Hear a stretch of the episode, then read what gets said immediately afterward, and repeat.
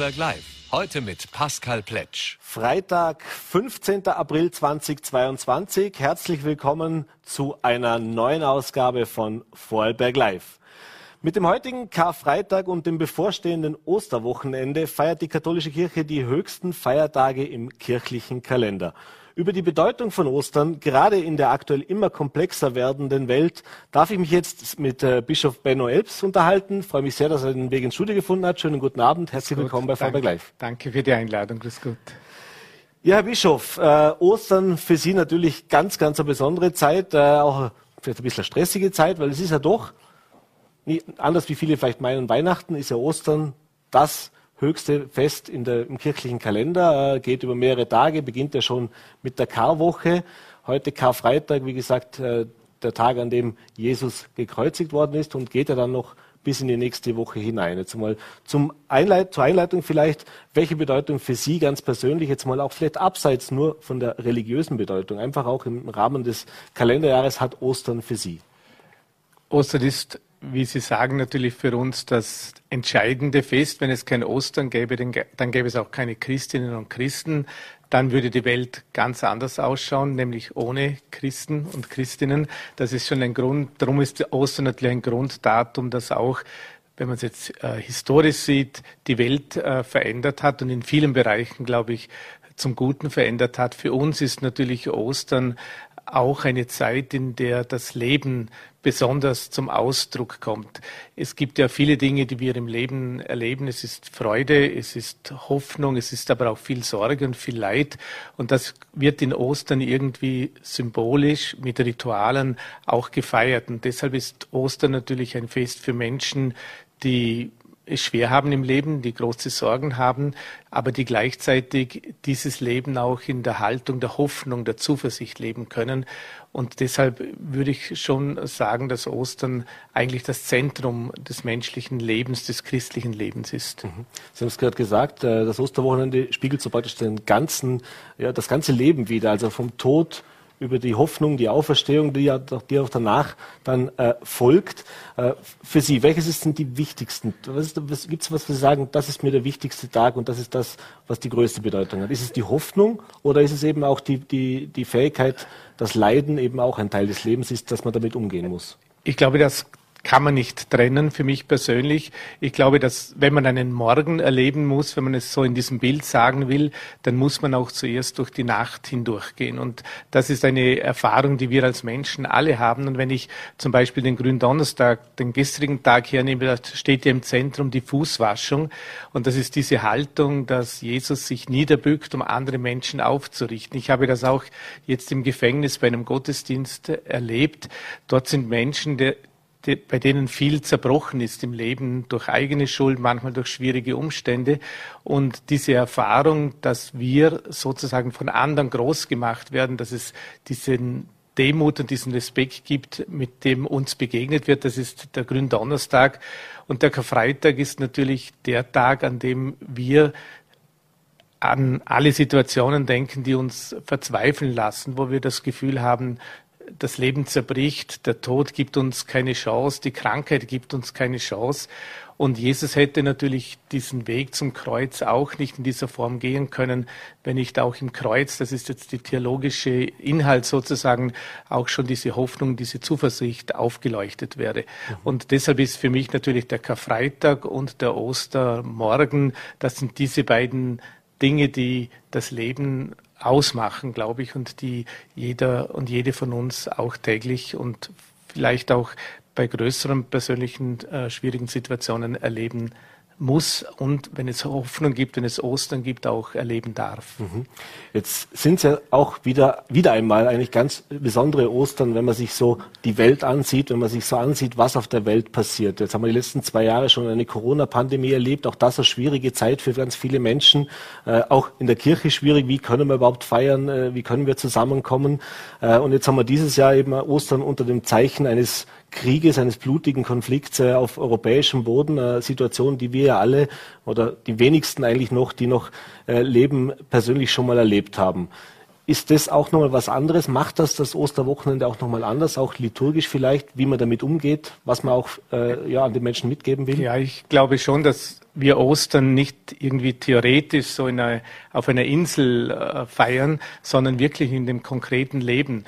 Und das eine ist, wenn ich an die letzten zwei Jahre denke, an die Diskussionen, Auseinandersetzungen mit der Pandemie, Pandemie und den Weg, da gibt es, glaube ich, auch viel zu verzeihen, weil etwas, was dieses Virus auch angerichtet hat, ist, dass es viele Verletzungen gibt, viel Streit, viel Spaltung in Freundeskreisen, in Familien. Und das ist auch etwas, was am Kreuz zum Beispiel geschieht, wenn Jesus sagt, äh, Herr, vergib ihnen, denn sie wissen nicht, was sie tun. Also diese Haltung der Versöhnung und Vergebung ist eine tief osterliche Haltung und die hat, glaube ich, auch in dieser Zeit äh, ihre Bedeutung. Wir haben einander, glaube ich, viel zu vergeben, mhm. wenn wir auf die letzten zwei Jahre schauen. Und das andere ist, wenn ich an die äh, Situation in der Ukraine jetzt aktuell denke, dann ist das etwas sehr Lähmendes, eine lähmende Ohnmacht, die uns alle irgendwie anhaftet, wie gehen wir mit der Situation um? Und da können wir natürlich auch äh, im Blick auf das Kreuz einiges lernen. Da ist diese Begegnung zum Beispiel zwischen Jesus, wo Jesus sagt äh, zu Johannes und Maria, sieh deine Mutter, sieh deinen Sohn. Er stiftet am Kreuz Beziehung, er stiftet, er stiftet Miteinander, er stiftet Begegnung. Und ich glaube, das ist auch das, was wir tun können, wenn wir auf die Ukraine schauen. Es gibt das Gebet, das wichtig ist für die Menschen, aber es ist ganz wichtig auch diese Solidarität, diese aktive Nächstenliebe, die viele Menschen Gott sei Dank leben, weil auch dadurch Wunden geheilt werden, weil auch dadurch Brücken gebaut werden. Und es ist ja so, dass nach dem Krieg alle wieder miteinander leben müssen. Und diese Hoffnung, dass, dass, dass das Gute sich durchsetzt, das Leben sich durchsetzt, das ist diese österliche Hoffnung, die wir auch in dieser Osterzeit leben. Und deshalb glaube ich, ist dieses Osterfest in einer existenziell sehr ergreifenden Situation für viele Menschen etwas ganz Wichtiges und ist eine Art und Weise oder ein, ein Bild, wie wir auch mit schwierigsten Situationen politisch, persönlich äh, positiv umgehen können. Mhm. Jetzt gibt es ja die Redewendung, jeder hat so sein Kreuz zu tragen, das kommt ja nicht von ungefähr. Äh, und da gibt es natürlich jetzt auch Menschen, die nach mehreren Jahren, die das jetzt diese Krise schon andauert, nicht nur weil es persönlich schlecht läuft, sondern weil man eben auch immer hört, jetzt haben wir Corona-Pandemie, dann haben wir einen Krieg, dann haben wir Teuerungsraten. Es ist die Frage, kann ich mir dann noch das Einkaufen leisten? Dass irgendwann auch die Menschen, und das hört man dann natürlich auch immer wieder, das werden Sie auch erleben, dann einfach irgendwann aufgibt oder verzweifelt oder sagt, naja, jetzt kann man schon immer davon reden, dass irgendwo wird das am Ende alles gut, aber äh, ich glaube das einfach nicht mehr, weil es kommt eins und dann kommt das nächste und dann kommt noch eins drauf. Äh, ist das was, was Ihrer Meinung nach zugenommen hat, was Sie im Gespräch vielleicht auch mehr erleben mit den Menschen und was äh, versuchen oder wie versuchen Sie dem auch entgegenzuwirken? Ich glaube, diese Frage, die man in der Theologie auch die Theodizee-Frage nennt, warum gibt es Leid, warum stößt das gerade mir zu, wie kann ich das aushalten? Ich glaube, diese Frage ist bei vielen Menschen sehr präsent. Und deshalb muss man, glaube ich, bei verschiedensten Dingen, die schwer sind im Leben, immer unterscheiden. Es gibt Leid, Dinge, die Menschen zufügen. Ein Krieg ist ein Karfreitag, der von Menschen begonnen wurde und der nur durch Menschen wieder beendet werden kann. Es gibt natürlich auch Leid, Krankheit, die, wo man schuldlos erleiden muss. Das Entscheidende für mich ist, dass, äh, dass es auf der einen Seite äh, diese Frage gibt, wo ist der Gott? Und da ist die Antwort, äh, Gott geht die Kreuzwege der Menschen mit, er macht sich nicht aus dem Staub. Mhm. Und das ist die Botschaft des Kreuzwegs und der, von Ostern. Gott geht alle Kreuzwege mit, das ist die christliche Hoffnung. Und letztendlich sind wir als Menschen alle dazu berufen, wenn man das jetzt so ein bisschen theologisch sagen möchte, einander zu helfen, einander zu stützen durch Zuwendung, durch Respekt, durch Hilfe, auch durch ganz konkretes Miteinander einen, einen Weg geben, auch einen schwierigen Weg. Und da haben wir auch eine, in dem Sinne einen religiösen Auftrag. Und ich glaube, das ist auch ganz wichtig zur äh, Überbrückung von Leid, von Not, die Nähe und die Präsenz. Und die sollten wir und dürfen wir und müssen wir, wenn man es vielleicht so sagen möchte, auch einander besonders in dieser Zeit schenken. Und die Kraft dafür bekommen wir aus meiner Sicht äh, auch von Ostern im Blick auf das Kreuz und vor allem dann im Blick auch auf die Auferstehung. Mhm. Ist das auch eine Zeit, wenn man sagt, äh, in den letzten Jahrzehnten war es so, dass der Glauben bei vielen Menschen ein bisschen in den Hintergrund gerückt ist? Das, das hat nicht mehr so einen großen Stellenwert im Leben gehabt. Das könnte man sagen, solange es gut läuft und wenn es mir gut geht, äh, dann brauche ich das nicht. Das ist ja eigentlich eine zutiefst menschliche Regung auch, äh, dass man sich weniger mit Dingen befasst, wenn man es nicht braucht. Äh, jetzt geht es den Menschen oder vielen Menschen haben größere Sorgen, haben größere Nöte. Äh, ist das auch jetzt im Sinne der, der, der Arbeit, der kirchlichen Arbeit, ein bisschen, wie soll ich sagen, noch mehr die Betreuung der Menschen und weniger die Glaubensvermittlung? Ja, das sehe ich auch so. Es gibt ja diesen Spruch, Not lehrt beten. Mhm. Aber für mich ist das immer ein ganz ein schwieriger Spruch, weil der sagt, es muss den Menschen schlecht gehen, damit sie endlich fromm werden. Das sehe ich überhaupt nicht so.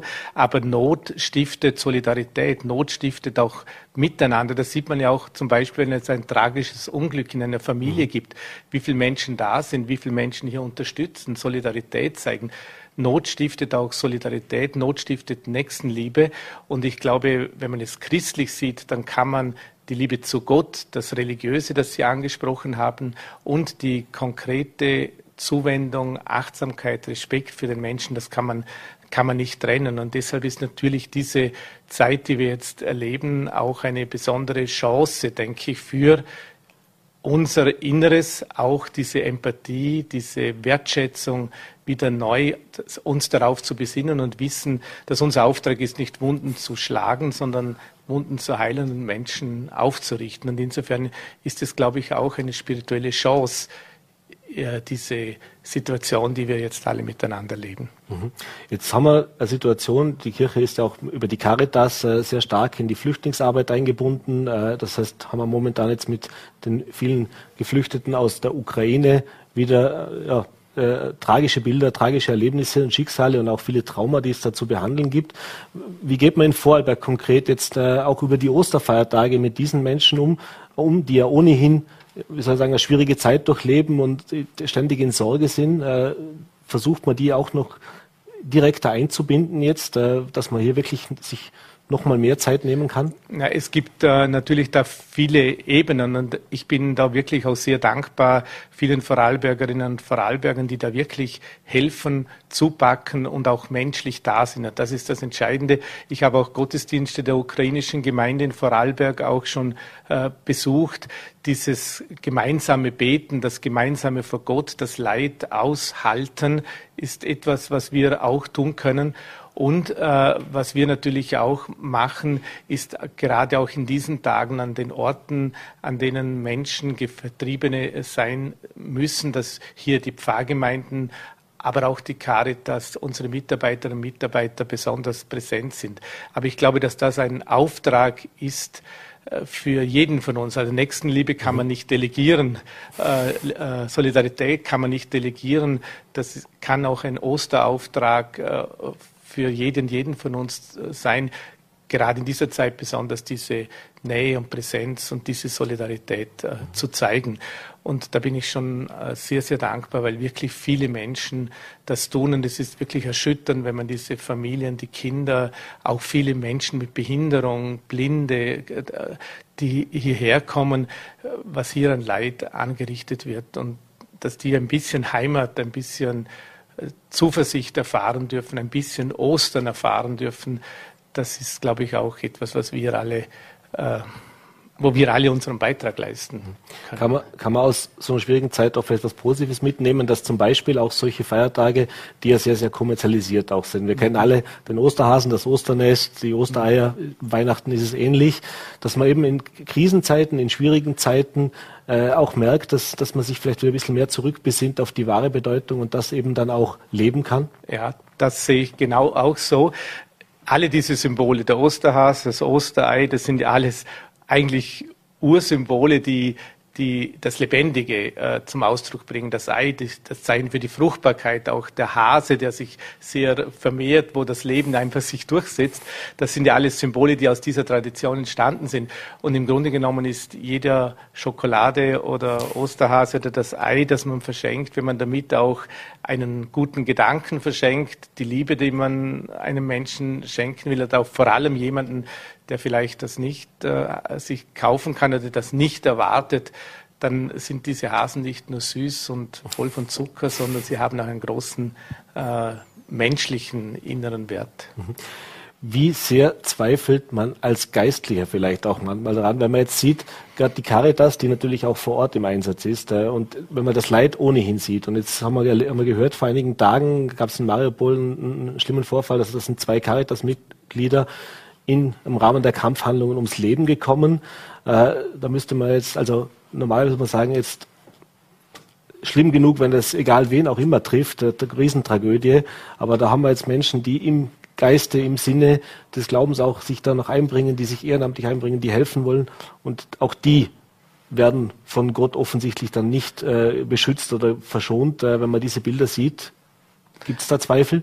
Ja, diese Frage beschäftigt mich und natürlich äh, wahrscheinlich jede Person. Und ich habe natürlich da auch meine Zweifel, nämlich die Frage, warum lässt Gott das zu? Mhm. Diese Frage, die, die, die uns wirklich äh, beschäftigt.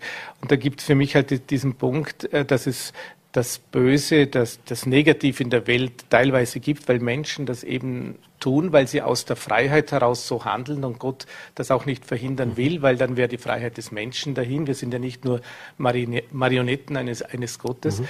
Auf der anderen Seite das Leid, wo viele Unschuldige das äh, erleiden müssen. Und persönlich ist für mich einfach der Zugang, äh, dass ich mir zugestehen muss und ich möchte den Menschen kennen, den gibt es nicht, wo eine Antwort auf diese Frage mhm. hätte, warum lässt Gott das zu? Die Frage ist, wie geht wie gehe ich als Mensch damit um? Und da sehe ich einfach auf das Kreuz und sehe, dass, dass der Sohn Gottes, Jesus, solidarisch ist und wirklich an die letzten Situationen, in die tiefste Verlassenheit, Verzweiflung des Menschen geht. Und das ist für mich der Punkt, diese Solidarität zu erleben, die dann letztendlich auch Hoffnung gibt. Und der Viktor Frankl, der ja diese Existenzanalyse begründet hat, der hat mal gesagt, das Warum führt uns in eine Situation des Leides. Konzentrationslager war das für ihn mhm. nicht weiter, sondern nur die Frage des Wozu. Mhm. Worin liegt die Chance dieser Situation? Worin liegt die Hoffnung in dieser Situation? Und ich glaube, in dieser Haltung, in dieser zuversichtlichen Haltung, möchte ich zumindest äh, mit diesen Fragen umgehen. Aber es gibt diese Frage, warum gibt es Leid? Mhm. Äh, die kann man nicht zu 100 Prozent verantworten. Für den Teil, den Menschen anrichten schon, aber für den Teil, der uns einfach zugemutet Passiert, wird, ja. eben nicht. Und diese Frage wird wohl offen bleiben, solange es Menschen und die Welt gibt. Mhm. Wir sind schon am Ende der Zeit, aber letzte Frage, haben ja noch gestartet. Wie verbringen Sie jetzt vielleicht auch abseits der Gottesdienste das Osterwochenende? Was, auf was freuen Sie sich jetzt, sagen wir mal, rundum. Auf den, gibt's da auch den Osterbraten oder, oder auf das ein oder andere hartgekochte Ei vielleicht? Äh? Ja, das, äh, das gibt's auf jeden Fall. Äh, für mich ist schon schön die, die Liturgie, die, die ist sehr schön für mich.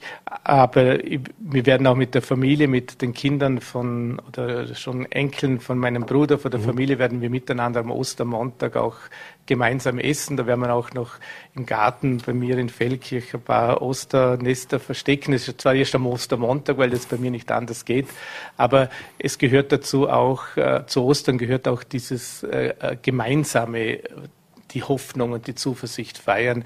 Und auf das freue ich mich auch schon. Und was bei uns auch traditionell ist, dass am Samstagnachmittag so schon als Kind Ostern faktisch geendet hatten wir da mit einem Zupfen am, am Kaffee, mhm. äh, das Fasten sozusagen brechen. Und das sind so schöne Rituale, auf die ich mich auch sehr freue. Wunderbar. Herr Bischof, ich bedanke mich, dass Sie sich heute die Zeit genommen haben, Danke. uns ein bisschen Einblick zu bieten. Äh, ich wünsche Ihnen ganz, ganz besinnliche, schöne Osterfeiertage, in dem Fall auch mit der Familie, dass man so ein bisschen feiern kann auch. Alles Danke. Gute und vor allem gesund bleiben. Danke und ich wünsche auch allen Zusehern von Herzen gesegnete und frohe Ostern und vor allem äh, viel Zuversicht und die Freude des Auferstandenen und den Frieden. Äh, ich glaube, die, die zentrale Osterbotschaft heißt ja, der Friede mhm. Äh, soll mit uns sein und das möchte ich auch allem von ganzem Herzen wünschen. Vielen Dank. Und wir wechseln jetzt das Thema und kommen weg von Glauben, vielleicht ein bisschen mehr zu den Zahlen und Fakten des Diesseits, äh, des, des, ja, des Diesseits. Äh, freue mich jetzt sehr, via Zoom zugeschaltet begrüßen zu dürfen Professor Dr. David Stadelmann, Ökonom an der Uni in Bayreuth. Äh, schönen guten Abend, herzlich willkommen bei Vorarlberg Live. Ah, jetzt haben wir noch keinen Ton. Jetzt. Ah, herzliches Grüß Gott von meiner Seite.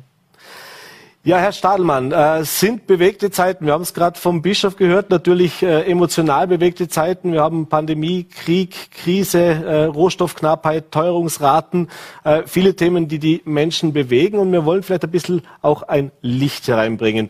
Äh, zum Ersten natürlich jetzt einmal die Frage, äh, der Krieg, der jetzt schon mehr wie einen Monat dauert, sorgt für große Verunsicherung, für viele Diskussionen, sowohl bei der bei den Arbeitnehmern, aber natürlich auch bei den Unternehmern. Und ein Thema, das ganz heiß diskutiert wird, ist eben das Thema, wie abhängig wir von Russland sind, wie das aussieht mit den Gasimporten, Ölimporten etc. Und da gibt es ja jetzt Forderungen, diese eben einzustellen. Österreich äh, wehrt sich noch dagegen als eines der wenigen EU-Länder, sagt, na, da können wir nicht drauf verzichten.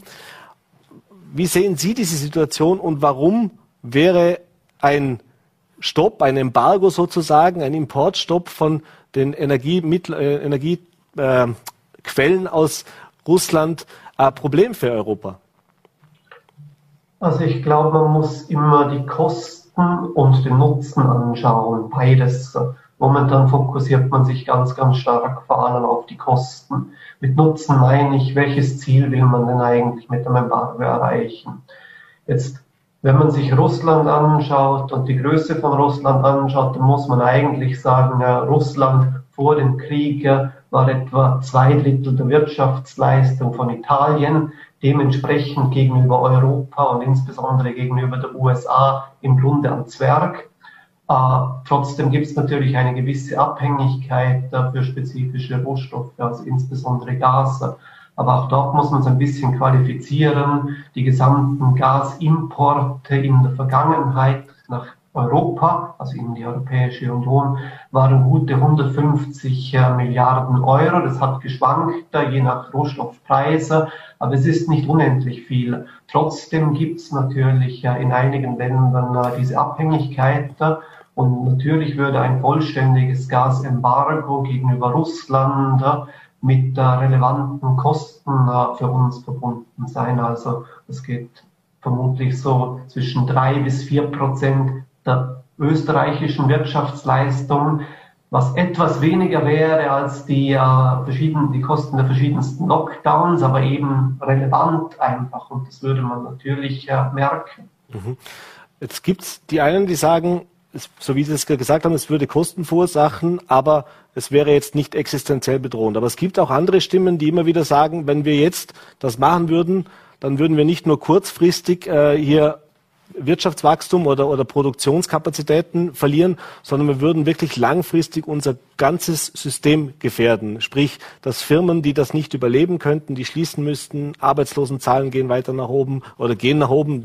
Äh, und das heißt, Sie haben, wenn ich Sie richtig verstanden habe, als existenzielle Bedrohung würden Sie es nicht sehen für den Wohlstand in Europa oder für naja, die Wirtschaftskraft oder doch? Was ist, was ist existenziell? Also Corona war sicher eine deutlich schlimmere Krise, beziehungsweise die politischen Entscheidungen, die gemacht wurden, haben natürlich auch äh, hohe Kosten gehabt äh, während der Corona-Krise. Äh, ich denke, jede halbwegs realistische Schätzung würde davon ausgehen, dass es etwas tiefer ist, wenn man jetzt ein Gasembargo machen würde, auf ganz Europa jetzt bezogen, als die Corona-Krise es war. Gleichzeitig, wenn wir über drei bis vier Prozent der Wirtschaftsleistung in Österreich reden, dann sind das eben mehrere Milliarden, zehn Milliarden. Es sind kein Klacks. Und wenn wir über die deutsche Wirtschaftsleistung reden, dann reden wir eben über 100 Milliarden. Äh, und dann muss man sich halt ehrlich die Frage stellen, ist nicht existenziell gefährdend für alle. Nein, das sicher nicht. Aber was für einen Nutzen soll das denn genau haben? beziehungsweise welches Ziel möchte man damit erreichen. Und ich glaube, wir sind alle einig, dass wir irgendwie äh, das russische Regime schwächen möchten. Aber da muss man ganz stark aufpassen, denn das Regime zu schwächen, also den Putin zu schwächen, ist etwas anderes als die russische Volkswirtschaft zu schwächen. Mhm. Ja? Die Bürger, die darunter leiden, die Russen, die darunter leiden unter diesen Sanktionen, das ist was anderes als der Putin. Hm? Mhm. Das, muss, das muss einleuchten. Und es ist oft so, dass Sanktionen eigentlich auch dazu beitragen können, ein Regime zu stabilisieren. Man denkt einfach ein bisschen an die Welt. Die Mullahs im Iran, die sind schon lange Sanktionen ausgesetzt. Mhm. Äh, sind die weg? Nein, die sind noch da. Fidel Castro, über 50 Jahre US-Sanktionen, ganz, ganz fest im Sattel. Kim Jong-un, Sanktionen hat der Atombombe. Liegt nicht daran natürlich, aber diese Meinung, man könne mit Sanktionen ein Regime stoppen, äh, ist ein bisschen naiver. Nämlich oft ist es so, dass die Sanktionen es dem Regime erlauben, eben Macht gegenüber den eigenen Bürgern äh, zu verstärken. Das heißt, das Einzige, was man erreichen kann, äh, ist, dass man langfristig die russische Wirtschaftsleistung schmälert. Damit reduziert sich natürlich das langfristige Aggressionspotenzial. Gleichzeitig muss man aber sagen, ja, was heißt's? Dann wird das Aggressionspotenzial eben auf äh, schwächere Nachbarstaaten beschränkt. Das wäre in dem Fall jetzt die Ukraine. Mhm. Und selbst wenn die russische Wirtschaftsleistung aufgrund von Sanktionen, die wir machen, um 50 Prozent fallen würde, wäre Russland immer noch deutlich leistungsstärker in der Wirtschaft und auch militärisch als der Iran und natürlich auch als Nordkorea. Und niemand von den Nachbarn würde sagen, dass der Iran kein Problem wäre oder dass Nordkorea kein Problem wäre. Also man muss einfach vorsichtig sein und wirklich äh, sich fragen, welches Ziel möchten wir genau erreichen. Äh, und ich sehe, dass man mit Wirtschaftssanktionen schwächt man die Wirtschaft, aber eben nicht notwendigerweise das Regime. Und dafür haben wir einfach sehr, sehr viele Beispiele. Mhm. Weil Sie gerade gesagt haben, äh, das betrifft natürlich in erster Linie die Konsumenten. Jetzt haben wir äh, auch, was die Sanktionen mit Russland äh, anbelangt, seit 2014, die gab es ja schon, es gab ja vorher schon Sanktionen. Ja. Und dort haben wir ja erlebt, dass es sogar im Gegenteil im Inneren zumindest auch Russland geholfen hat. Denn da ging es dann darum, dass eben äh, Lebensmittel oder eigene Produkte im mhm. Land entstanden sind, neue Wirtschaftszweige entstanden sind. Und wenn man sich die letzten Jahre so angesehen hat, dann hat, war Russland auf einem, in Anführungszeichen, relativ guten Weg, was die wirtschaftliche Entwicklung anbelangt hat, zumindest im Inneren, nicht jetzt im Handel mit der Welt, also Gas ausgenommen oder die, die Rohstoffe jetzt mal ausgenommen.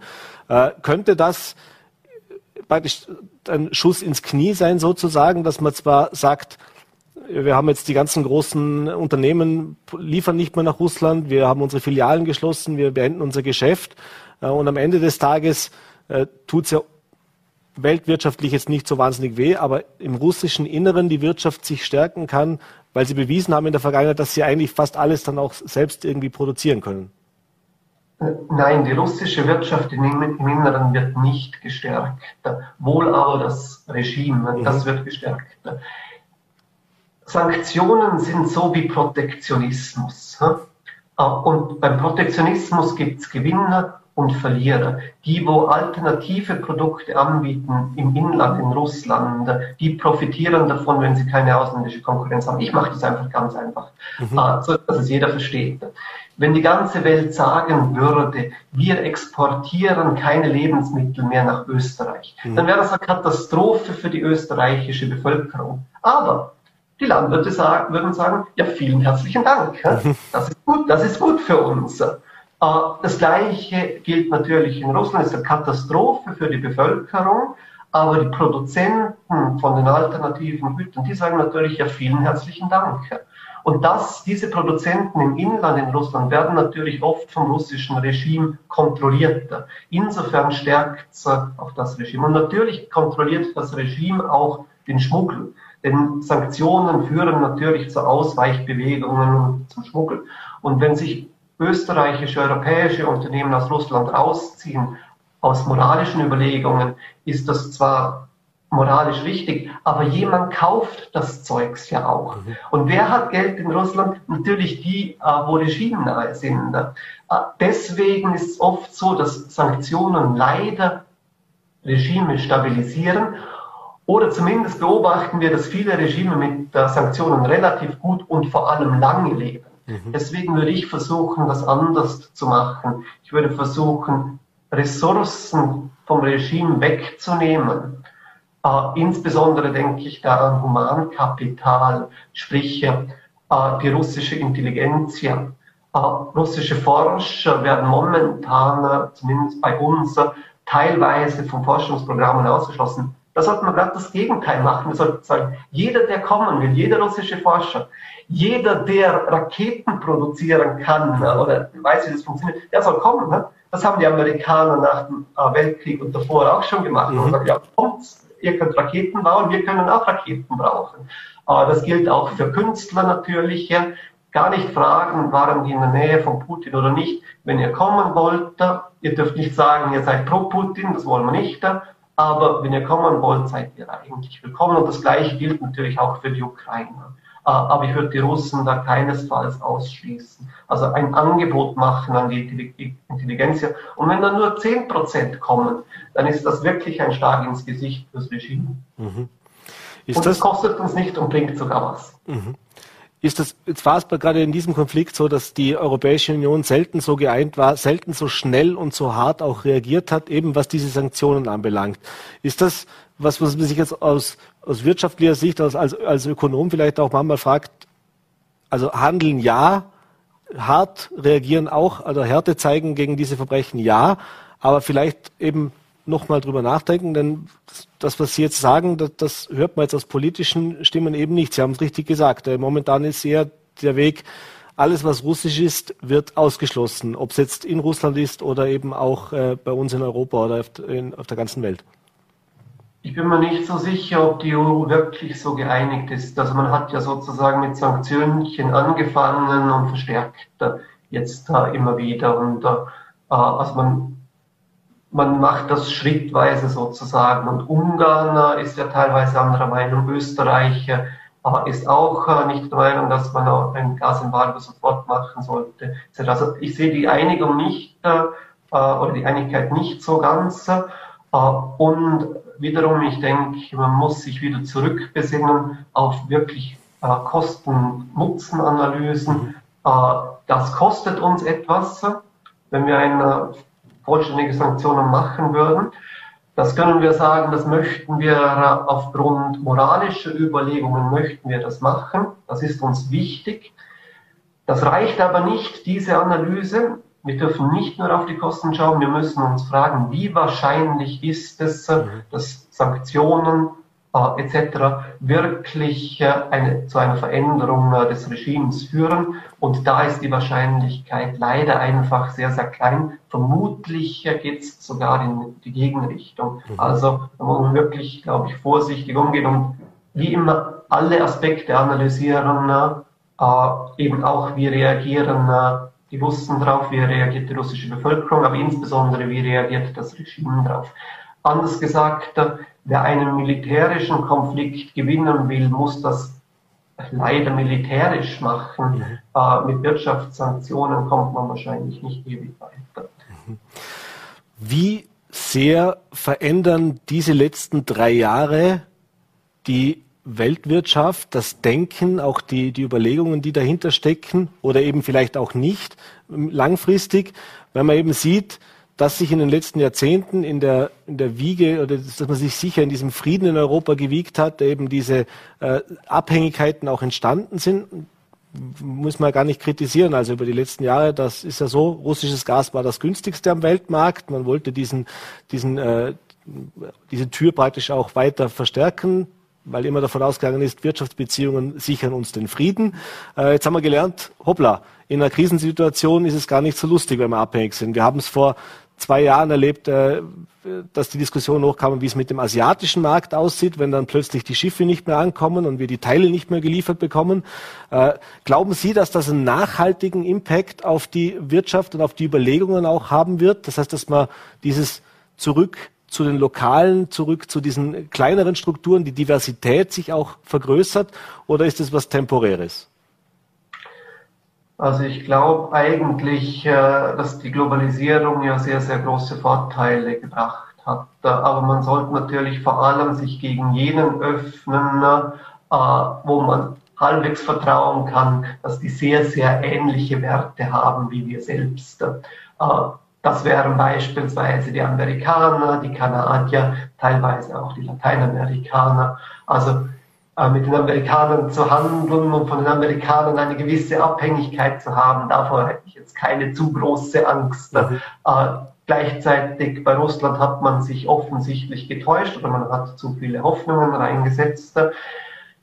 China ist wahrscheinlich äh, ein anderes äh, Thema. Also wie man jetzt vielleicht China noch einordnen könnte, ist, es geht vor allem ums Geld da, es ist opportunistisch. Solange es opportunistisch ist, da kann man es zumindest nachvollziehen und verstehen. Dann ist es kein so großes Problem. Ich handle eigentlich lieber mit Opportunisten, da weiß ich zumindest, was passiert, als mit Ideologen, mhm. weil die kann ich nicht so gut verstehen. Mhm. Jetzt haben wir, wie gesagt, zwei harte oder zwei harte Jahre eigentlich hinter uns. Äh, viele Menschen haben uns gemerkt, äh, wir hören eine Hiobsbotschaft um die andere. Preise steigen ist das jüngste Thema jetzt. Die Inflation ist massiv jetzt auch gestiegen, äh, auch wenn man jetzt die nächsten Monate sich ansieht. Die Experten gehen davon aus, dass das natürlich äh, noch weitergehen wird, unter Umständen noch weiter steigen wird. Äh, jeder merkt es im Einkaufskorb äh, ob, oder an der Zapfsäule, da sind die Preise massiv gestiegen, nicht nur wegen dem Krieg der letzten vier Wochen, das hatte davor schon seinen Ursprung genommen.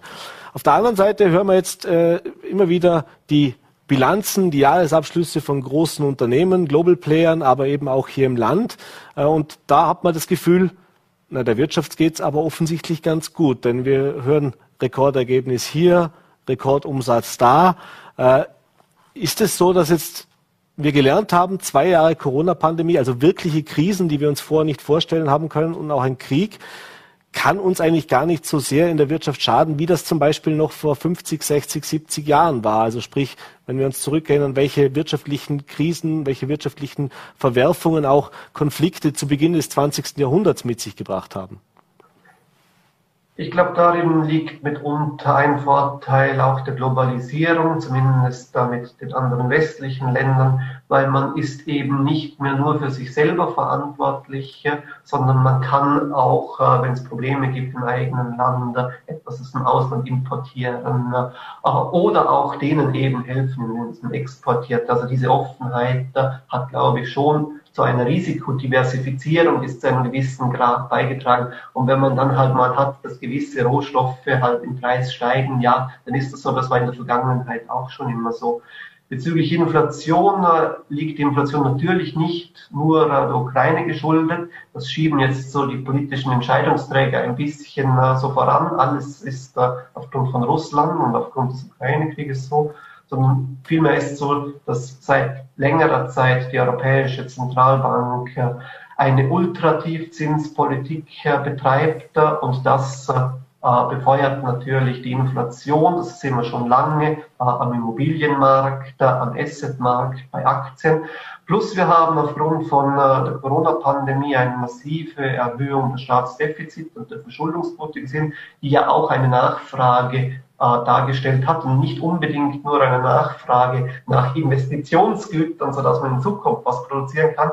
Äh, vieles ist halt einfach reiner Konsum, leider Gottes, oder sogar reine Umverteilung. Äh, ich denke nur an Masken oder an Massentests, mhm. die wo man ja vielleicht teilweise nicht mehr unbedingt in diesem großen Ausmaß brauchen würde. Also viel ist der staatlichen Politik geschuldet, der Inflation, als auch äh, der Europäischen Zentralbank. Und der Staat selber, genauso wie auch die Unternehmen, profitieren natürlich von äh, Inflation. Und zwar zweifach, weil die Staatsschulden, die gehen damit im Real ausgedrückt nach unten. Äh, zusätzlich spült mehr äh, Geld in die Kassen des Staates, weil äh, über die kalte Progression die Besteuerung einfach steigt. Von dem her, ja, es gibt eben bei allem Gewinner und Verlierer. die Gewinner von Inflation sind mitunter die Staaten, insbesondere die Hochverschuldeten, teilweise auch die Unternehmer. Aber ja, so ist das. Deswegen sollten wir eigentlich versuchen, Inflation eben niedrig zu halten, mhm. was die Aufgabe der Europäischen Zentralbank wäre, mhm. nämlich rund 2% Inflation. Das liegt man massiv drüber. leider erhöht die Zentralbank nicht die Zinsen. Mhm. Was würden Sie sagen, was, was, was sieht so ein bisschen, wenn wir ein bisschen in die Zukunft sehen, die nächsten Monate? Da gibt es jetzt die Diskussion äh, in jedem Staat auch wieder sehr nationalstaatlich gelöst. Wie kann man dem entgegenwirken? Da gibt's in Österreich auf den verschiedensten Bereichen, dass man jetzt sagt, naja, da gibt's äh, Zahlungen, die man bekommt, äh, kleine Steuerreformchen, wo es 100 Euro mehr gibt, oder, oder wir geben, äh, wir machen die wenn wir jetzt beim, beim Treibstoff bleib, bleiben, wir erhöhen die Pendlerpauschale mal kurz äh, ein bisschen, das heißt, dass da ein bisschen Geld zurückfließt. Auf Dauer wird sich das ja vermutlich nicht ausgehen, wenn das jetzt ein länger anhaltender Trend wäre. Äh, die Frage ist dann immer, steigen die Gehälter. Also das, heißt, das sind, merkt man jetzt schon, wenn wir jetzt die Kollektivvertragsverhandlungen uns ansehen im Frühjahr, da reden die Gewerkschaften, egal in welcher Branche, jetzt sagen wir jetzt zwischen vier und sechs Prozent Erhöhung. Die, die schon im Herbst oder im Jänner abgeschlossen haben, da war es noch so bei 2,5 bis drei Prozent. Kommt von der Wirtschaftsseite natürlich höhere Gehälter, höhere Lohnkosten bedeuten natürlich höhere Preise, bringt also nichts. Aber irgendwas muss man ja vermutlich tun, um dieser Spirale vielleicht auch ein bisschen zu entrinnen. Oder ist es was, wo man sagen muss, ist jetzt zwar unangenehm momentan, aber als Experte sehe ich jetzt da noch keine große grundsätzliche Gefährdung? Also das sind zwei Aspekte. Äh, ich kann die Gewerkschaften voll nachvollziehen, wenn sie sagen, wir möchten äh, eine, und auch jeden Arbeitnehmer, wir möchten äh, die Inflation abgedeckt und auch die zukünftige Inflation abgedeckt. Und noch dazu, und das ist auch wichtig, wir möchten die Produktivitätsgewinne teilweise auch in den Löhnen sehen. Das ist nur richtig, weil es geht ja nicht darum, dass die Unternehmen viel verkaufen und viel Profit haben, am Ende geht es uns doch darum, dass uns, uns allen besser geht. Also irgendwann soll sich das bitte schön auch in den Löhnen äh, widerspiegeln und natürlich auch in den Gehältern der mhm. Professoren. äh, von dem her eine halbwegs sinnvolle, äh, verständige Politik zwischen Gewerkschaften und Unternehmen ist sehr, sehr sinnvoll und treibt uns natürlich auch voran, weil motivierte Arbeitskräfte sind bessere Arbeitskräfte. Ähm, gleichzeitig jetzt, wenn man es nach, gleichzeitig befeuert das natürlich auch bis zu einem gewissen Grad die zukünftige Inflation, weil es die Lohnpreisspirale in Gang bringt. Das Einzige, wie man dem halbwegs entfliehen kann, ist über die höheren Zinsen, wo die EZB derzeit nicht bereit ist, das zu machen, oder eben über den Versuch, noch höhere Produktivitätssteigerungen äh, zu erzielen, sodass die Preise nicht zu sehr steigen müssen. Bezüglich Steuern beziehungsweise bezüglich Staat, also Steuersenkungen etc. Da habe ich so immer die Sicht, und ich glaube, das ist eine realistische Sicht, äh, Politiker und Politikerinnen sind halt auch nur Menschen, wie wir alle. Äh, und wir alle denken auch an andere und denken an Österreich, an das große Gut, aber wir denken halt auch oft an uns selbst. Hm? Äh, und ich habe immer mehr das Gefühl, ja, bei diesen ganzen Krisen, es geht eigentlich oft darum, sozusagen Almosen zu verteilen, dass man so sagt, man hat doch was gemacht. Mhm. Aber ich finde es nicht richtig, einfach Almosen zu verteilen. Das kann man in der Kirche vielleicht machen. Mhm. Ne? Aber nicht in der Politik, sondern wir brauchen gute Politik und nicht immer nur Almosenpolitik. Also muss man ordentliche Steuerreformen machen, die die Effizienz erhöhen und nicht nur so ein Mini-Ausgleich für halt gestiegene Preise. Da bin ich sowieso dagegen, weil wenn die Preise wirklich steigen aufgrund von Knappheiten, weil die Güter eben nicht mehr so da sind, dann muss man diese Kosten, muss diese Kosten auch irgendjemand übernehmen. Mhm.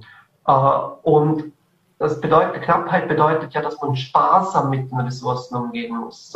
Und wenn dann irgendwelche Steuerreformen oder Anpassungen gemacht werden, dann geht man weniger sparsam mit diesen Ressourcen um. Ich werde deshalb eher dafür, dass man wieder die breiten Konzepte nimmt. Steuerreform heißt eine, Sen eine breite Senkung der Einkommensteuer beispielsweise.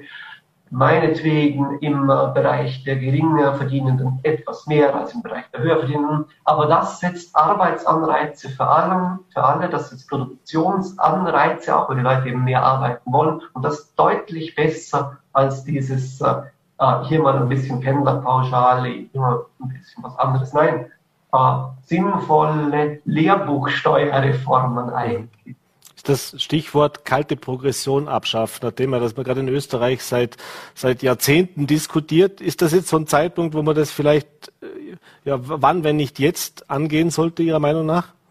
Also, das gehört zum Beispiel dazu, das gehört automatisiert. In der Schweiz ist das automatisiert, da wird äh, das ständig angepasst. Die Inflation, die Schweizer haben deutlich weniger Inflation äh, aus anderen Gründen, aber da wird es angepasst. In Dänemark ist es ebenfalls so, dass wenn sich mal 10% Inflation akkumuliert haben über die Zeit, dann wird das Steuersystem wieder angepasst, also kommt es zur Steuersenkung. Äh, wir machen äh, das nicht. Äh, in der Politik wird teilweise argumentiert, ja, ja, aber wenn es zu Steuerreformen kommt, da berücksichtigt man das ja mit. Schön und gut. Aber eigentlich braucht es dazu ein automatisches System, was einfach im Idealfall in der Verfassung vorgegeben ist, dass bei höherer Inflation auch die kalte Progression wieder rückgeschüttet wird an die Bürgerinnen und Bürger. Mhm. Jetzt sind wir schon am Ende der Zeit, aber eine Frage möchte ich Ihnen noch stellen. Äh, ich habe mal gesehen, Sie haben schon mit meinem Kollegen Anfang der Pandemie im Jahr 2020 ein Gespräch geführt, äh, wo es darum ging, wie können wir damit umgehen, wie können wir das verhindern, was wir jetzt die letzten Wochen und Monate leider Gottes auch teilweise erlebt haben, dass eben aufgrund hoher Infektionszahlen, aufgrund dieser Absonderungen es wirklich teilweise ja schon grenzwertig war, dass Betriebe dann ja, an ihrer Produktivität oder an, an, an, dem, an dem täglichen Arbeitsaufwand noch äh, den aufrechterhalten konnten. Denn äh, irgendwann sind dann zwei Drittel im Büro oder in der, in der Produktion in, äh, auf Absonderung oder eben auch krank gewesen. Und Sie haben damals schon, äh, lang, lang bevor man darüber gesprochen hat, lang nach bevor man Impfung hatte, darüber gesprochen, dass man eben ein, so eine Art Genesungszertifikat eben für Mitarbeiter einführen sollte. Das heißt, wenn die genesen sind, dass sie eine gewisse Zeit dann eben auch äh, ja, arbeiten können, unabhängig davon, dass sie das nicht immer regelmäßig testen oder was auch immer oder noch einen Nachweis bringen müssen und eben auch nicht die Gefahr da ist. Äh, jetzt hat sich das ein bisschen gebessert. Es wurden die Regeln natürlich jetzt auch mittlerweile gelockert. Wie sehen Sie jetzt auch in dieses Jahr 2022, wenn wir uns auch auf den Herbst hin jetzt äh, ja, vorausschauen ein bisschen, wo wir nicht wissen, was genau kommt? Äh, können wir uns nochmal einen Winter leisten, indem wir mit den Maßnahmen, wie wir sie jetzt haben, also sprich mit diesen, äh, sage ich jetzt mal nach fünf Tagen freitesten oder nach zehn Tagen dann aus der äh, Situation herauskommen, auch wenn ich keine Symptome habe, was viele uns ja auch berichtet haben? Oder ist jetzt wieder der Zeitpunkt, wo man sagen muss, wir müssen nochmal umdenken und jetzt einfach, ja, vorausgesetzt, es wird keine Mutation, die einen wahnsinnig lebensbedrohlichen Verlauf hat, äh, andere, andere, andere Maßnahmen finden, um die Wirtschaft eben auch aufrechtzuerhalten und nicht in eine Situation zu kommen, wie wir es jetzt eben vor allem in den letzten Wochen hatten? Also was ich damals im März 2020 schon vorgeschlagen habe, war eigentlich das, was man äh, immer wissen hätte können. Äh, Pandemien, äh, die gehen vorbei und die gehen, das Relevante bei der Pandemie ist die Immunität die Immunität gegen jetzt das Virus. Und die kann auf natürliche Art und Weise erworben werden oder jetzt eben, ja, seit wir die Impfung haben, Gott sei Dank auch auf künstliche Art und Weise. Die ist dann ein bisschen weniger gut sozusagen als die natürliche Immunität, aber eigentlich ist das der Weg aus, aus der Pandemie heraus. Und die Idee damals war, das soll man eben zertifizieren, diese Immunität, wenn man genesen war, weil die bleibt dann halt eine gewisse Zeit für einen selber bestehen. Äh, und dann kann man sie dementsprechend auch nutzen. Zum Beispiel wäre eine Möglichkeit gewesen, eben die Genesenen, und es gab ja deutlich mehr Genesene, als erfasst wurden, weil die Dunkelziffer ja hoch war, hat man auch lange irgendwie nicht begreifen wollen. Aber dann hätte man die Genesenen, wenn man alle halbwegs erfasst hätte, hätte man später impfen können dann hätte man am Anfang, als die Impfung noch knapp war, hätte man mehr Leute retten können. Aber ich glaube, durch die Impfung ist das, ähm, also seit äh, Juni 2021 hätte ich persönlich, und ich habe das auch mehrmals geschrieben, in Vorarlberg auch nicht mehr als relevant erachtet, überhaupt auf genesenen Zertifikate großartig zu gehen und auch nicht auf diese äh, grünen Pässe oder die Covid-Zertifikate. Nämlich, weil wer sich nicht impfen lassen will, naja, der geht halt ein gewisses äh, Risiko ein äh, und mit dem kann man bis zu einem gewissen Grad eben umgehen. Man muss das, äh, man muss das akzeptieren, dass nicht jeder sich äh, notwendigerweise impfen lassen will. Äh, jetzt ist anders gekommen, also man hat nochmal einen Lockdown gemacht. Ich glaube, aus dem Ganzen kann man nur lernen, dass man unbedingt bessere Vergleiche machen muss mit dem Ausland und auch, dass es mehr Föderalismus in Österreich braucht. Ich möchte zwei, äh, das kurz vielleicht erklären, aber wirklich nur kurz. Mhm. Schauen wir auf die Schweiz. Die Schweiz ist deutlich besser durch diese Pandemie gekommen als Österreich, mit weniger Toten, weniger wirtschaftlichen Schäden und weniger Einschränkungen. Mhm. Äh, obwohl wir äh, ziemlich ähnlich sind äh, zur Schweiz, sind wir schlecht gewesen. Und, äh, und obwohl wir eine jüngere Bevölkerung haben und auch weniger lange leben als die Schweizer. Mhm. Die Schweizer leben schon ein paar Jahre im Durchschnitt länger als wie wir. Äh, insofern muss man sich fragen, ja, was haben denn die Schweizer richtig gemacht und wir nicht so. Man könnte sogar noch weiter schauen, man könnte auf die Dänen schauen. Und die Dänen sind noch besser durch die Pandemie gekommen. Die Schweden sind auch nicht so schlecht. Die Pandemie kommt schlechter als die Dänen, aber nicht bedeutend schlechter als Österreich. Wirtschaftlich sogar deutlich besser. Also vom Ausland ein bisschen lernen und nicht immer nur sofort Panik machen und moralisch denken, sondern einfach mal ruhig, rational denken. Äh, das Zweite ist, ich glaube, dass man im Vorarlberg relativ gut äh, umgegangen ist damit. Und jetzt, was meine ich mit relativ gut? Fehler machen in einer Krise ist okay. Äh, man kann halt mal falsch liegen. Aber man soll möglichst schnell daraus lernen. Mhm. Wo hat man denn die Fehler gemacht? Also ich hätte auch am Anfang geglaubt, dass die großen Massentestungen, dass das mehr bringt, als sie tatsächlich gebracht haben. Das war halt ein Fehler. Ne? Äh, das ist nicht gut natürlich, aber aus diesen Fehlern kann man lernen. Aber um zu lernen, muss man eben verschiedene Wege gehen können. Und dazu braucht es wirklich einen starken Föderalismus, dass man in Vorarlberg was anderes macht als in Tirol etc. Und nachher schnell von den jeweils anderen lernt, äh, um die besten Lösungen zu probieren. Und ich glaube, da sind wir einfach noch nicht äh, weit genug. Das würde uns aber gut tun, auch für zukünftige Krisen und auch für zukünftige Probleme. Mehr Föderalismus, mehr Dezentralisierung. Herr Dr. Stadelmann, wir sind leider am Ende der Sendung. Es gäbe noch viele Themen, die wir besprechen könnten. Vielleicht gerne beim anderen Mal wieder. Ich bedanke ja, mich auf jeden Fall, dass Sie sich heute die Zeit genommen haben. Äh, wünsche Ihnen alles Gute, vor allem jetzt auch mal frohe Ostern, ein paar besinnliche Tage und bleiben Sie natürlich gesund. Vielen Dank. Danke Ihnen. Und das war's mit unserer heutigen Ausgabe von Vorarlberg Live. Äh, ja, auch an Sie natürlich jetzt ein frohes Osterfest. Hoffe auf ein paar schöne Tage. Das Wetter soll ja ganz gut werden am Wochenende. Genießen Sie es. Und wenn Sie mögen, natürlich am Dienstag. Montag ist ja Feiertag. Am Dienstag sind wir wieder für Sie da. 17 Uhr, Voller T, VNRT und Ländle TV. Bis dahin vor allem gesund bleiben und schöne Ostern.